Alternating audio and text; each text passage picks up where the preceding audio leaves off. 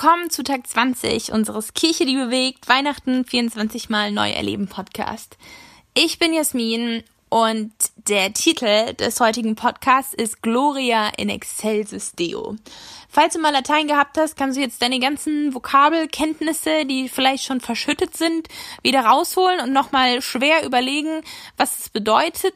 Ich habe eine Weile gebraucht, dann ist mir eingefallen, Ehre sei Gott in der Höhe ist auf Deutsch Gloria in excelsis Deo. Und das kommt uns bekannt vor, weil die Engel das nämlich in der Weihnachtsgeschichte singen, dann wenn sie die Hirten überraschen und sagen, hey, euch ist ein Retter geboren worden, äh, Ehre sei Gott in der Höhe, Höhe Gloria in excelsis Deo.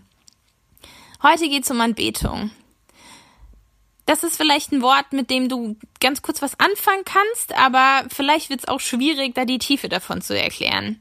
Was vielleicht als erstes dann doch einfällt über dieses alte Wort sind so kitschige Romane oder so, so Liebesgeschichten, in denen sie ihre neue Jugendliebe anbetend anschmachtet. Aber wir sind ja nicht bei Shakespeare, sondern im Jahr 2020 und dieses Jahr kann ich kein Glühwein trinken und mir überteuerten Baumstriezel auf dem Weihnachtsmarkt kaufen, mir dort den Hintern abfrieren. Aber irgendwie war es auch schon cool, weil ich dazu aufgerufen bin, verantwortlich zu sein. Deswegen fällt es mir vielleicht auch schwer, mich in eine Leo DiCaprio, Kate Winslet Atmosphäre zu versetzen und zu anbeten, eine sinnliche Stimmung zu haben sowieso, wenn man bei Anbetung denkt, ja, das ist ein völlig überholter Ausdruck, was heißt das eigentlich? Und klar, wenn es in der Bibel steht, dann muss es ja auch so ein bisschen alt sein, weil die Bibel ist ja auch vor vielen Jahren geschrieben worden. Aber was soll denn das heute sein? Wie geht denn moderne Anbetung? Wenn du christlich aufgewachsen bist, dann ist es vielleicht locker für dich und schon im ersten Moment so klar, ja, Anbetung, das ist Musik, das ist Lobpreis. Wir beten das Lamm an und den heiligen Herrscher. Der Herr Scharen macht hoch die Tür, ihr Kinderlein kommet, Gloria in excelsis Deo und ganz viele andere fancy Worte, die so eine, ja, so eine heilige Stimmung hervorrufen und schon irgendwie tief was bedeuten, aber die nicht so richtig greifbar sind. Eigentlich ist Anbetung aber keine Sammlung altertümlicher oder am besten fremdsprachiger Begriffe, sondern bedeutet im Einfachen so ein Ausdruck der Verehrung und der Hochachtung oder Wertschätzung oder Respekt auszudrücken. Da ergibt sich jetzt folgende Problematik. Wenn ich einer Freundin gegenüber meine Wertschätzung oder meinen Respekt ausdrücke, dann freut sie sich bestimmt sehr arg, wenn ich ihr dafür eine nette Nachricht schreibe. Das versteht sie dann. Wenn ich aber vorher auf die Knie falle, dann empfindet sie dafür wahrscheinlich eher sowas wie Irritation.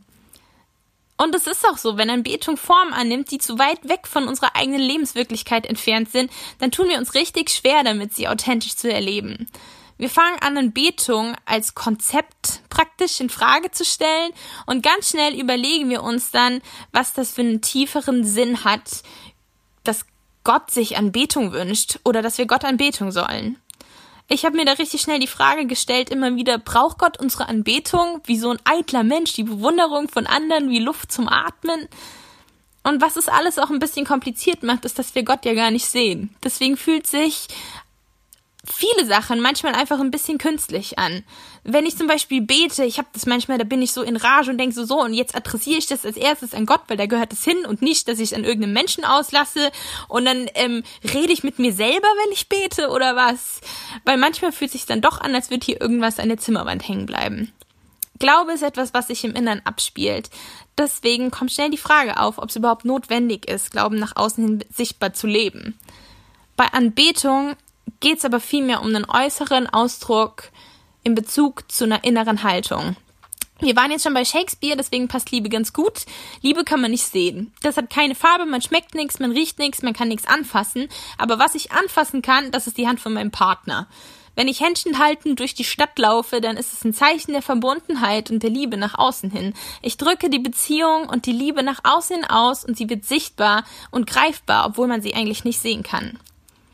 Und dann kann ich mir denken, ja gut, aber Gott weiß es ja sowieso, der hat ja die Haare auf meinem Kopf gezählt, der kann in mein Herz reinschauen.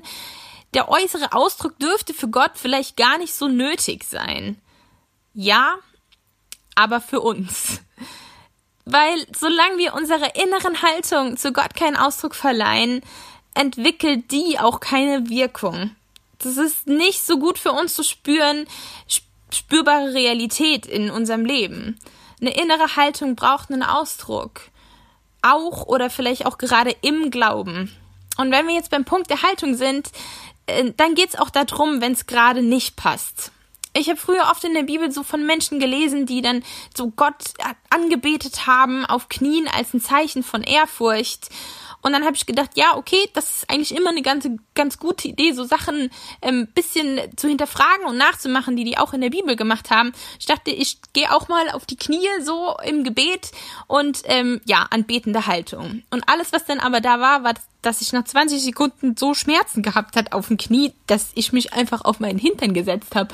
Und das war immer richtig frustrierend. Da dachte ich immer so, oh Mann, und das kann nicht sein. Ich nenne Gott meinen König und nicht nur meinen Freund.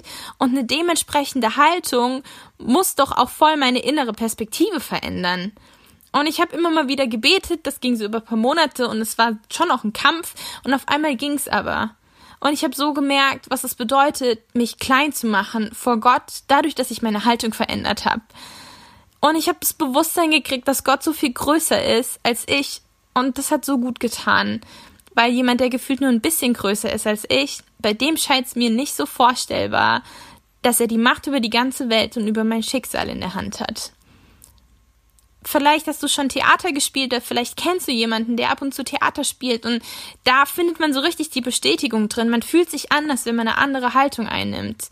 Und ich möchte dich herausfordern, das im Glauben auszuprobieren. Anbetung heißt treu zu bleiben, auch wenn es weh tut. Warum? Anbetung heißt das Wesen Gottes wieder zu spiegeln und da treu zu sein. Deswegen ist Jesus auch ans Kreuz gegangen. Die Geschichte von Menschen ist voll damit, dass irgendwelche Leute ihr Staunen über Gott in greifbare Dinge verwandelt haben, sei es Architektur oder Bilder oder über Musik. Gottes Größe wiederzuspiegeln bedeutet Anbetung. Deswegen ist es Anbetung, wenn du dein Gehirn benutzt, um dich hinzusetzen, um für deine Uni-Sachen zu lernen. Deswegen ist es Anbetung, wenn du dich hinsetzt, um was Kreatives zu machen, was du gerne machst, oder, oder Musik zu machen, weil Gott es in dich reingelegt hat und weil Gott ein kreativer Gott ist. Es sind noch fünf Tage bis Weihnachten und heute ist ein guter Tag, um Glaube als Lebensstil zu begreifen. Wir wollen gemeinsam Weihnachten neu erleben.